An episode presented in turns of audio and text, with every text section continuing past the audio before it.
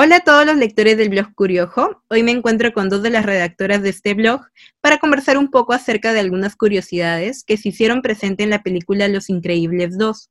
Así que les doy la bienvenida a Adriana Verano y Daniela Guambachano, ya que vamos a conversar un poco sobre este tema.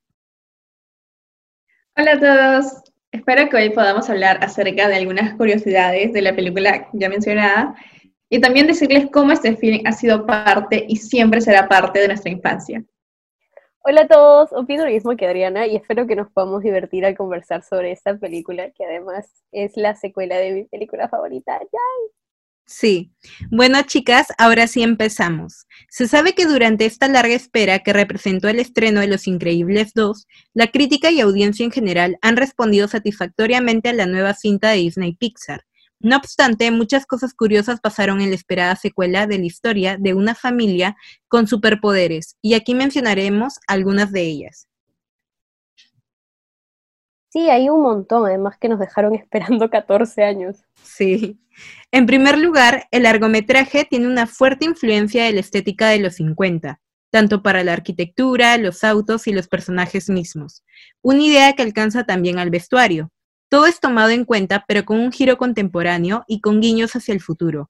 Por ejemplo, con la incorporación de nuevos personajes, otros fondos y novedosos vestuarios para los protagonistas, los artistas tuvieron que crear cientos de prendas para la producción. El diseñador de la película, Ralph Eggleston, mencionó que se inspiraron en catálogos de diseños vintage y fotografías de las calles de la ciudad entre 1950 y 1962. ¿Quién lo diría, no? Totalmente. Pero eso se puede ver en toda la película, ya que tanto los personajes principales como los secundarios están vestidos así como con un estilo retro. Así es. Y yo también conozco otra curiosidad de la película. ¿Se acuerdan de la fashion icon Etna Moda? Sí, claro, ¿cómo no acordarse de ella?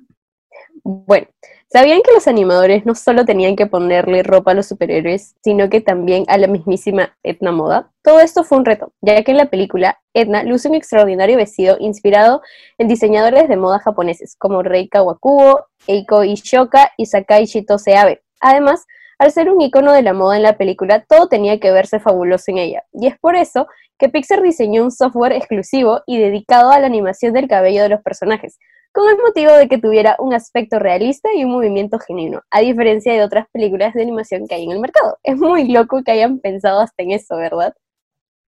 Totalmente. Pero eso también demuestra que por eso es una de las mejor, mejores películas animadas de todos los tiempos.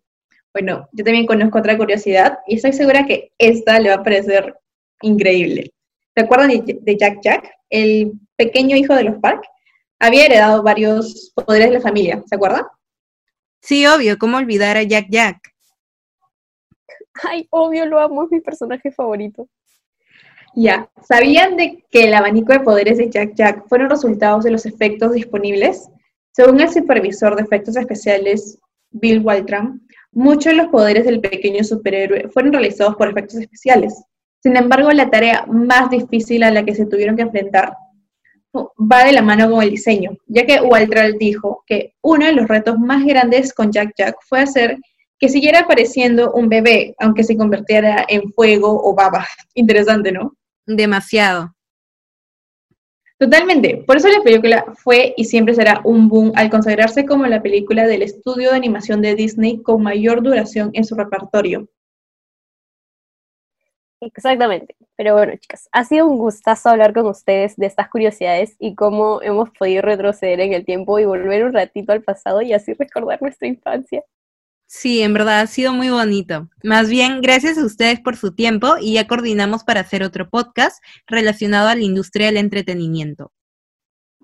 Sí, gracias. Y nos veremos en otra oportunidad. Un beso gigante y saludos de parte de sus redactoras de Curiojo.